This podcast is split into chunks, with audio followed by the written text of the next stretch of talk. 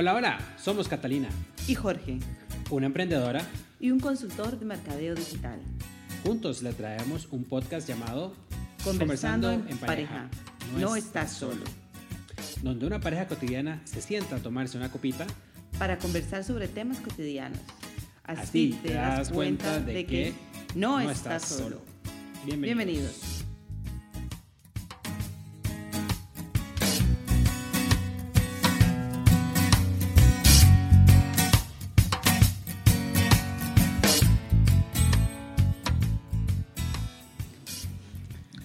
Hola, hola, bienvenidos al segundo episodio del podcast Conversando en pareja, no estás solo, donde Katy y mi persona compartiremos temas comunes y corrientes, que muchas veces pensamos, oh no, esto no puede pasarme solo a mí. Pues adivina qué, no estás solo, nos pasa a todos. Hola Cata, ¿cómo estás? Hola, aquí genial, en este domingo de primavera, donde estamos en la terraza y los pajaritos nos tienen un concierto Está increíble. Ahí se oye, ahí se ve. Podemos compartir un poquito del concierto que tenemos de fondo. Buenísimo. Eh, como habíamos dicho inicialmente, queremos hacer parte del, ritual del podcast, hablarles un poquito de lo que estamos compartiendo el día de hoy. Y pues bueno, el día de hoy tenemos un vino de la Rioja. Este se llama Imperial y es un Reserva 2018.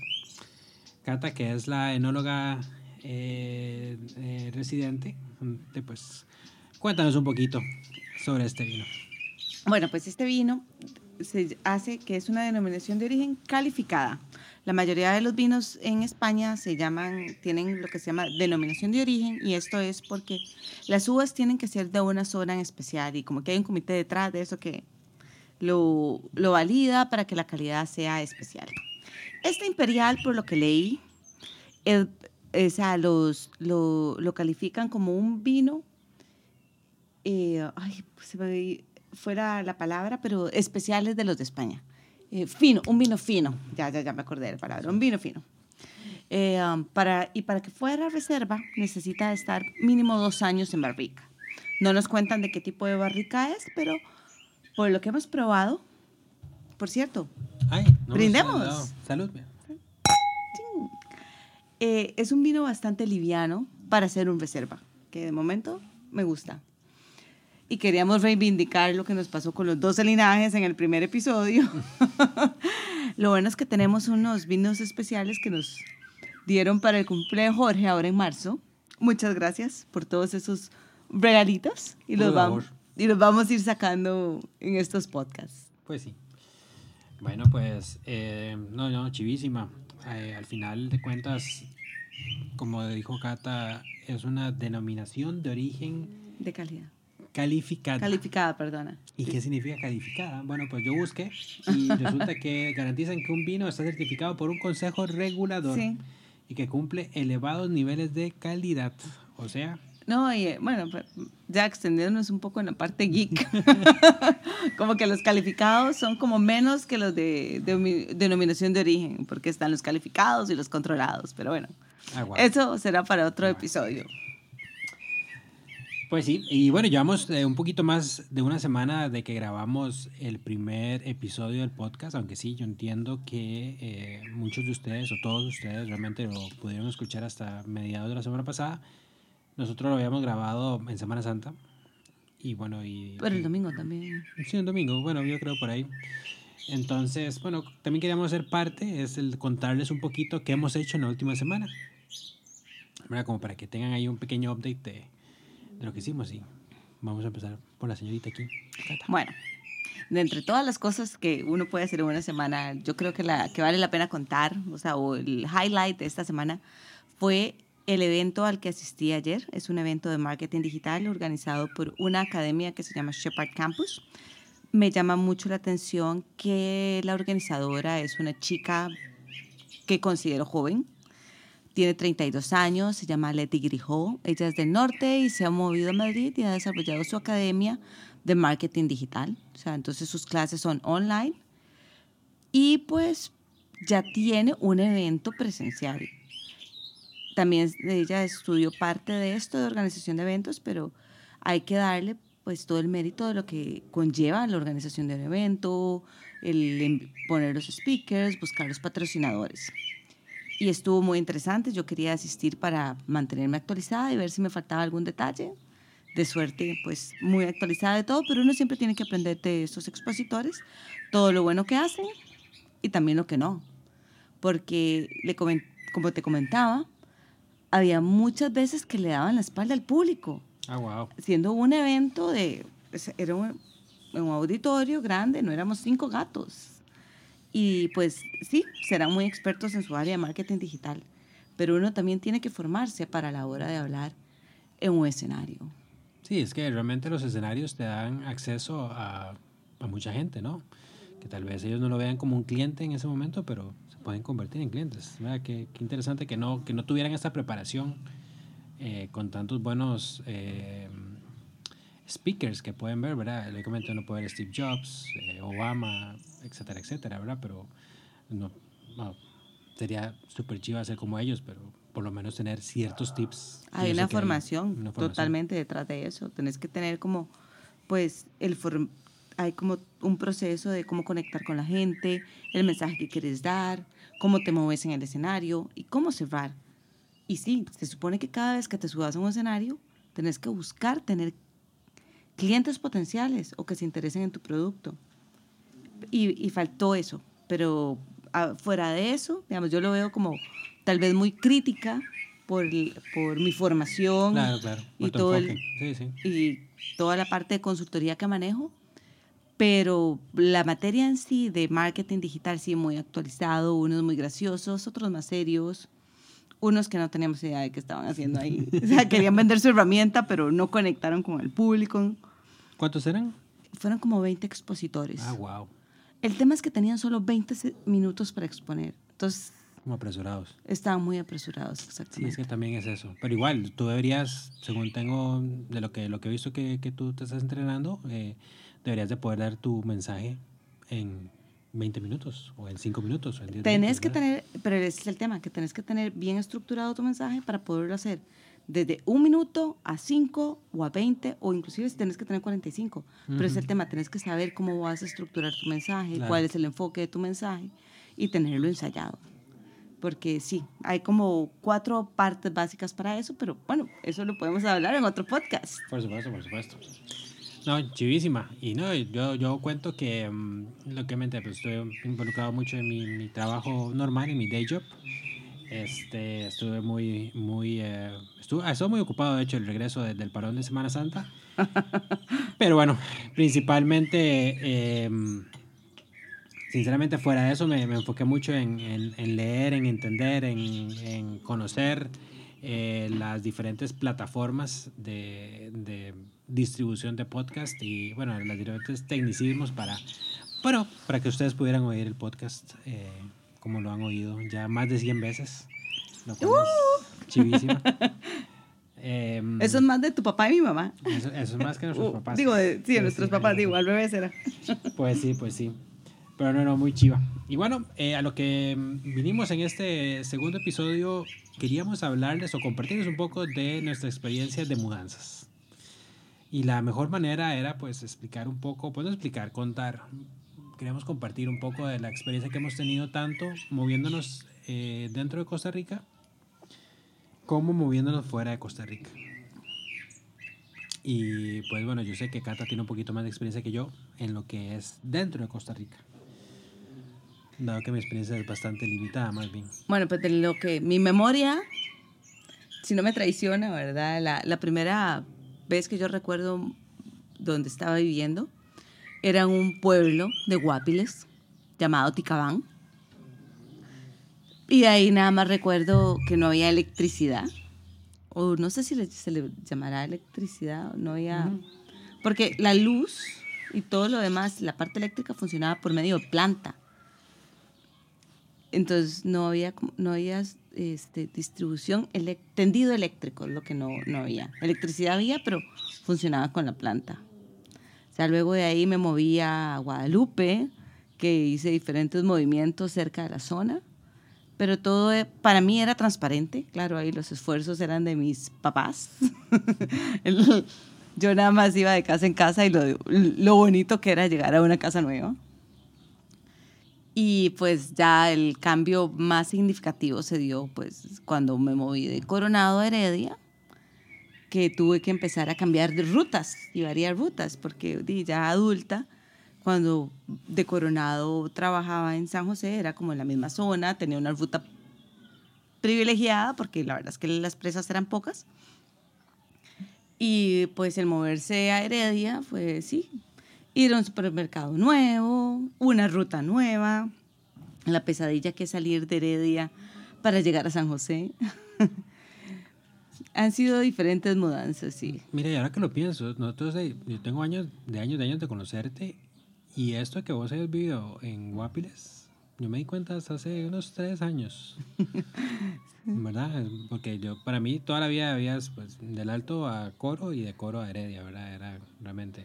Fue un año, fue un año cuando mi papá hizo el servicio social. Servicio social de la caja. No, no, súper interesante esa historia. No, y tiene, y tiene un poco más de historias de las que se acuerda, ¿verdad? Y, y, bueno, quién sabe ya también don Jorge qué nos podría compartir de, de, de, de esos momentos. En mi caso, como yo dije, al final, pues mi, mi experiencia bastante sencilla de, de, la casa de mi abuelita en el centro de Cartago a la Cartaguito casa, campeón. A la, casa, a la casa de mi mamá en, en Barrio Molino, todo en Cartaguito, sí. Eh, mucho tiempo pensé y tenía la, la, convicción bastante clara de que no iba a salir de Cartago, que me iba a quedar en Cartago. Casi, casi, casi, casi, casi compro una finca ahí yendo al volcán y de todo.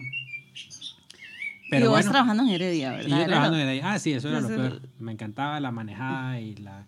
Que bueno, que yo viendo ahora la salida de Cartago, la entrada a Cartago, probablemente me pegaría un tiro de, de lo complicado. Se regala la finca, no se vende. Sí, sí, entonces, este, al final de cuentas, pues no fue tan complicado porque, pues, lo más fue tal vez como mover la ropa y un montón de cosas que uno que uno acumula y que yo siento que, bueno, ahora de hecho que mm. aquí nos movimos hace casi como un año a otra casa aquí mismo, dentro del mismo barrio, pero es increíble las cosas que uno guarda que ves ni, ni te acordás, ¿verdad? Eh, Tenemos cajas cerradas que nos trajimos de Costa Rica. Tenemos como nada más. Bueno, ya, pero ya, ya llevamos un montón al, sí, sí. a lo del reciclaje. Pero... Sí, sí, ah, bueno, eso sí. Pero bueno, no, la mía no fue tan, tan así. Y en, en mi caso la ruta se acortó un montón porque era, como vos decías, de Cartago a Heredia a, en ese momento a cruzar la calle. era casi que, sí eran menos de 500 metros. Pero pierde. Entonces sí fue bastante sencilla. Pero bueno esto eso es como la experiencia verdad lo que más queríamos pues hablar aquí es lo que lo que conlleva el, el, el salir del país de uno. Eh, y bueno, pues en el momento tuvimos varias opciones. Bueno, no, no fue como opciones, sino posibilidades ¿verdad? Desde cosas tan lejanas como, como Australia y hasta Hong Kong, hasta pues Inglaterra, que en un momento estaba bastante fuerte, y al final terminamos eligiendo España. Lo elegimos porque pensamos que en el momento en que estaba Sebas, la que él tenía, eh, hasta nosotros mismos, pues el hecho de, de, de acoplarnos, de, de, de, pues de ser más parte de, de, la, de la comunidad iba a ser más sencillo. Hablaban español, eh, habíamos venido varias veces, nos había encantado. Sí. Eh, ¿Verdad? Y, y, pues dijimos, claro. España. Este es, vamos por allá. Bueno, Madrid. Sí, Madrid, ¿verdad? Porque sí habíamos visto, bueno, habíamos estado en Barcelona y... ¿Dónde habíamos estado? Solo en Barcelona y en Madrid, ¿verdad? Antes, yo creo. En ese momento sí. Sí, sí. Sí, sí, sí. Y sí, Barcelona muy bonita la playa y todo esto, pero bueno, había algo que ahí que no nos... Eh, eh, que no nos eh, hacía match y bueno, de hecho los, los como los pocos amigos que teníamos acá nos, nos recomendaban más eh, Madrid. Madrid. y bueno, ya ahora yo creo que entendemos también por qué. Y bueno, al final hicimos el, el paso para acá, este, y bueno, no fue, no fue fácil, eh, duramos como seis meses, siete meses en la cuestión de, la, de los trámites de la visa y todo esto. Queríamos llegar, de hecho, para eh, cuando Sebas empezaba el colegio, que aquí el colegio, pues, a diferencia de Costa Rica, eh, el, el, año lectivo es empieza en septiembre. septiembre. Y bueno, queríamos llegar para septiembre, de hecho llegamos el 29 de agosto. De agosto. Eh, que bueno, que fue... Teníamos una semana para acomodarnos con el tema del jet lag. El y... uniforme, eh, de hecho, ¿te acuerdas del- de, la, de la buceta? Sí, Que bueno. fue- transporte y todo eso. Fue todo un tema. Habíamos venido una semana antes, en junio, si no me acuerdo, para ver, ver casas, ver colegios, pero, o sea, eh, co- como, o sea, no teníamos la idea, sinceramente, aunque pasábamos por los diferentes lugares, no, no teníamos idea de dónde nos estábamos metiendo. Es que uno conoce Madrid, viene, ve la, el centro, la, la parte de las terrazas. eh, bueno, y en julio, que vinimos en agosto, digo, digo, perdón, verano. ya me olvidé. O sea, lo que quería decir era en julio, en verano, pues la mayoría de gente está en las terrazas, aquí el sol se valora hasta el último minuto. Entonces, es una cultura muy bonita. Claro, sabíamos que vivir en el centro es complicado. Y menos con un preadolescente, porque los, lo como le llaman aquí a los apartamentos, los pisos son pequeños y los preadolescentes ocupan su espacio más para que vengan sus amigos y entonces el preadolescente hay tres perros, o sea, el centro no era una opción. Y luego también teníamos que valorar el tema de colegios. Queríamos buscar algún colegio internacional para que Sebastián se pudiera sentir un poco más integrado. Y entonces, esas son como cosas que uno tiene que, que- que pensar a la hora de moverse. ¿A qué le doy prioridad? ¿Dónde voy a vivir? ¿Dónde conozco? ¿O es mejor el colegio? Bueno, pues ahí tratamos de, de definir nosotros, luego de escoger el colegio, encontrar casa. Porque podríamos buscar casas en lugares muy bonitos. Sin embargo, los colegios de las zonas que hemos visto Ah, no nos hacían como tanto clic, ¿verdad? Tal vez por el tema de que habían infraestructuras que no tenían zona verde y todo el, y estábamos acostumbrados nosotros en Costa Rica y pues que las zonas verdes son importantes. Pues sí, al final creo que la elección de tener la casa cerca del colegio fue, fue, genial. Bueno, también porque eso también lo habíamos aprendido que en Heredia el colegio no quedaba tan cerca de la casa y era pues complicado. O sea, Sebas tenía que levantarse muy temprano para poder ir sin la buceta. El tema de salir de Heredia y yo llegar a San José a tiempo, no, no era una opción de que yo lo pudiera llevar hasta el colegio. Era, o sea, si duraba una hora al trabajo, hora y media, con eso duraba como cinco. Sí, era bastante complicado. Pero bueno, ahí disculpen, pero los perros están teniendo una El, el tema primaveral sale a flote. Todo el mundo está disfrutando de esta tarde hermosa. Sí, y al final también parte de la, mm, eh, de la, de la decisión fue el idioma. ¿Verdad? Dijimos, claro, ya tenemos, lo de la cultura va a ser bastante sencillo, según nosotros, y lo del idioma va a ser aún más sencillo. Y que no queríamos que le hicieran bullying a Sebas también. Ah, sí, porque en ese momento no... No, no, por, porque por ser latino, Inglaterra, Sí, bueno. pero bueno, eso tal vez, yo diría que no tanto, pero sí, sí. Sí, al final, de hecho, pues el colegio que lo pusimos era internacional, supuestamente, pero Sí, pero no, al final. No, pero te lo digo porque que, que, hemos escogido España también por ese, por ese rollo. Y bueno, al final del primer año, yo no, no recuerdo como que le hayan hecho bullying, No, pero al no, final no. no, no, no, encajó. No, ¿verdad? no hizo amigos. No hizo amigos. y- No bullying, pero no hizo amigos. Y pues era bastante complicado, por dicha. Habíamos visto un colegio ya que nos quedaba muchísimo más cerca de la casa. De hecho, nos habían tratado un poco mal eh, cuando fuimos y fue por una de las razones por las que no los tuvimos eh, en, en primer. Bueno, tal vez no fue mal, pero es parte de que no estábamos acostumbrados a la cultura. Sí, tiene razón. Que la gente es como muy directa y es lo que nos pasó también como con los meseros y restaurantes, que bueno, vamos a desarrollar el tema ahorita, pero en fin, concluimos en poner a Sebastián en un colegio donde no seis, donde nos trataron mejor en el momento, pero no desarrolló amigos. Y la segunda vez que pro- probamos en el SEC, que te voy a decir el nombre, no le estoy haciendo propaganda ni nada, es más, todas las mamás que tenemos a los hijos en el SEC decimos no SEC. Pero eh, lo que sí tiene es que sí tiene una cultura bastante internacional. Entonces, muchos de los chicos que están ahí sí han vivido fuera y eso hizo como que Sebas tuviera una mejor integración. Y, eh, y al final de cuentas, pues todas sus políticas o, pues, o sus no políticas con las que no estamos de acuerdo, Sí, sí. de- pasaron a sobrar y mientras Sebastián pudiera tener un desarrollo eh, de, eh, pues de adolescente y tener su grupo de amigos y los chicos pasaban en la casa. Ya eso fue el, todo para Y eso nos nosotros. dio, nos dio bastante normalidad y bueno, y también le conocimos, bueno, vos conociste mamás, porque Sí. el otro también era como, ay, sí, nos vamos a algo y al final no he tomado ni gorra. Y entonces aquí ya finalmente empezaste a hacer un poco más de, de, de, de amigas. Este, yo por ende también empecé a ser amigos, los esposos de, de, las, de las mamás. Y em, creo que bueno, que eso fue ya, nos cambió un montón, nos hizo estar más tranquilos en la cuestión con, con Sebas. Y, y pues bueno, de hecho, creo que empezamos a aprender también muchas cosas que, que no habíamos eh, tenido en cuenta inicialmente, ¿verdad?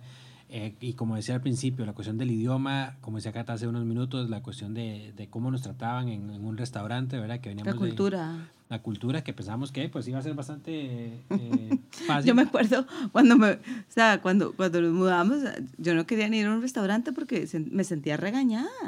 O sea, cuando preguntaba qué era lo que había de comer, porque los nombres de las cosas son tan diferentes.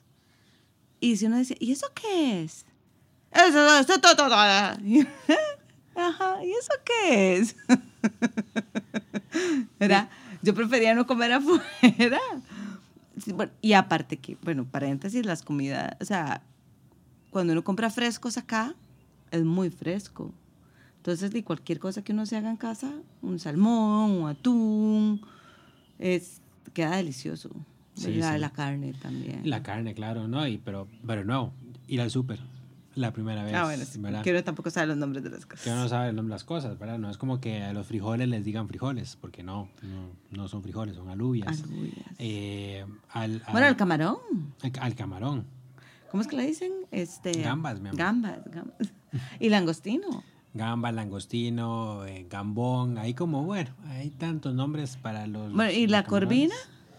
No existe. Bueno, Bueno, no. Y lo que no, no hay. Melusa, bueno, y un montón de cosas que uno no conoce y, y va comprando y saben feas. yo me acuerdo cuando comemos salmonetes. Salmonete, qué cosa más horrible. Ay, sí, sí, qué pacho. Pero bueno, era, era parte, era parte, es parte de la historia. Y bueno, al Es final parte también... del proceso de aprender. Yo, yo en un momento pensé, yo, o sea, debería, debería ser, pues, como que te den como un paquete y te digan todo exactamente cómo es y, y cómo va a ser y qué deberías de preguntar. Bueno, yo ni, ni les cuento, cuando fui a la ferretería fue terrible, fueron mis probablemente dos, tres horas más improductivas eh, desde que llegué a España. Eh, eh, fue, bueno, fue, fue complicado. Personalmente fue complicado. Y siempre lo tendré conmigo. Este, pero bueno, así, así, así nos ha ido pasando. Y bueno, ya después de la cuestión del supermercado, de las ferreterías, eh, ni les contamos la cuestión de los cines. Ah, Eh, bueno, eso es terrible. sí, que bueno, que aquí todo, todo es doblado a- a- al castellano. Ni siquiera es español, es Y- castellano. Y bueno, es, es complicado ir a ver una peli en, en castellano y que te digan Spider-Man. bueno, tantas cosas que, que, que puede. Pero bueno, pero es, es parte de la aventura, ¿verdad? Es parte de y, eso. Y hay, hay, hay que localizar como. Y yo siento que todo tiene como un arreglo, porque los cines lo, logramos localizar uno donde Sí, sí, las sí. Claro, claro. Y, y ya, no sé, para si queremos comer camote, ya sabemos que le dicen Boniato. boniato. No, no, eso es parte del proceso. Pero otra cosa, digamos, que también que te hablaba de que tuve el almuerzo con las mamás, de la, con las chicas del gimnasio el otro día, que ellas han vivido en diferentes países, que ellas han tenido la opción, digamos, como de Singapur o de Inglaterra o lo que hablábamos de Dubái, Ujú. que si hay como col- eh, de eh, comunidades de expatriados. Entonces ahí se vuelve más fácil si vos te mudas de país. Si vos te mudas a un país, digamos, como decimos nosotros acá en Madrid, que no existe tanto esta cultura del expatriado, que hay que adaptarse a la- al día a día de las personas y las personas están ya tan metidas en su día a día que a veces cuesta que te integren. Claro. Entonces, eh, um, si se quieren pasar de país, busquen un lugar de expatriados, digo. o búsquenos a nosotros acá en España y les ayuda. Bueno, en Madrid. En Madrid. Sí, porque si van a otro lugar de España nos... Es súper complicado Es tampoco. complicado, Ya, es- España es tan grande, tan grande que, que, que, no, que, no, que no podríamos guiarlos tanto. Y sí, pasa como en Estados Unidos que las reglas y las leyes y todo eso van cambiando mucho de, de comunidad en comunidad, entonces pues puede ser que sean bastante... Y no se sientan regañados si van a un restaurante. Así hablan acá. Ya después uno se acostumbra y le encuentra el lado amable. Sí, sí, yo creo que hasta uno eventualmente se empieza a hablar un poco como, como ellos. Bueno, Sebastián habla golpeadísimo. Ah, bueno, sí. Ahora reservarme mejor los, los comentarios. Que escuche el podcast. Pero sí, al, al final ha sido, ha sido una, una experiencia bastante bonita. Hacemos fast forward ahora, cinco años, casi cinco años después. Este, ya tenemos, tenemos un grupo de amigos eh, super tuanis. eh, muchas de las costumbres las hemos, las hemos tomado como, como propias. eh, ya han, uy- han oído a Cata y probablemente a mí eh, hay ciertas palabras que ya hemos metido en nuestro vocabulario normal. Eh, el otro día, de hecho, estábamos hablando ahí en común cuando veníamos de- del gimnasio y, y por lo menos cinco o seis palabras las dijimos que... Yo ya la que cambié fue la de carro. Ya carro no lo digo, porque para empezar carro no me lo entienden. Creen que es el carro del supermercado o el carro del bebé. Aquí es coche. Entonces ya, esa sí se me sale, el coche y, y bueno, y, los- y el- y los dos besos.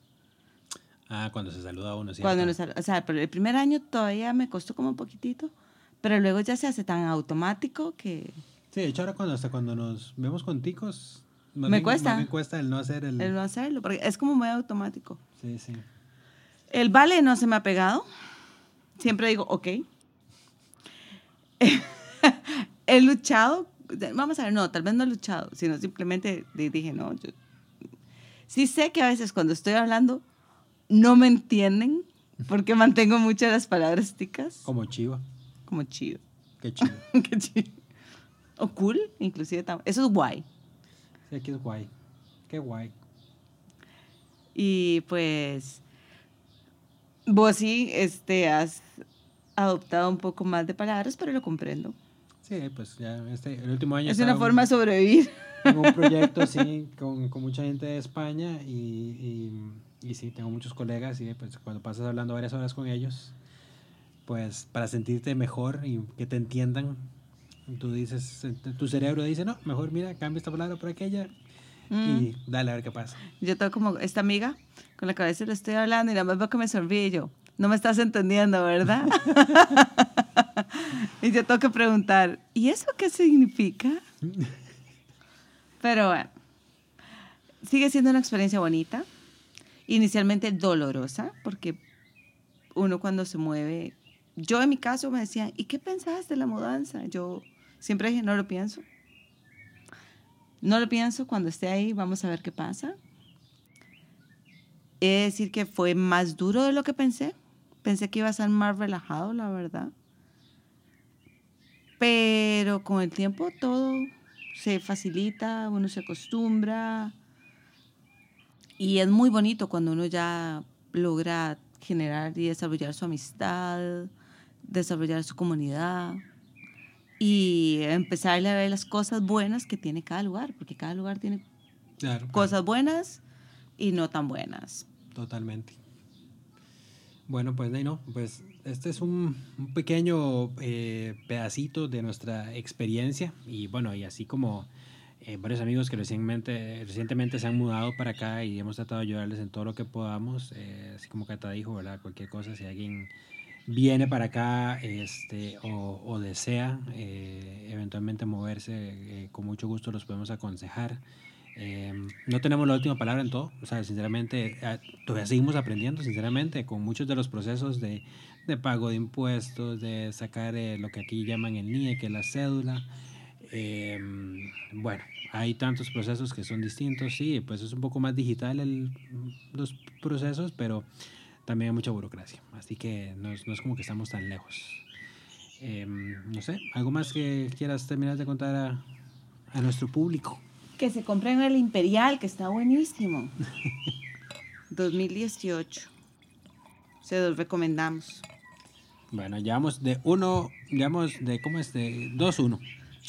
Ya vamos a ver la próxima, el próximo vino si ya inclina la, la balanza bueno, si seguimos sacando los cumpleañeros, los vamos a mal acostumbrar. Manda la parada que no. Pero bueno, no. Muchísimas gracias otra vez por escucharnos. Eh, esperamos em, pues hablarnos la otra semana les contaremos un poco más. Si les gustaría saber algo más sobre España o el tema de mudanzas, háganlo saber y con mucho gusto les podemos ayudar. Genial. Bueno, tengan una excelente semana todos. Feliz semana. Hasta ahora, como ah, dicen acá. Ah, wow. Sí, hasta, a mí me sorprendió. chao, chao. Un abrazo gigante. Bye, bye.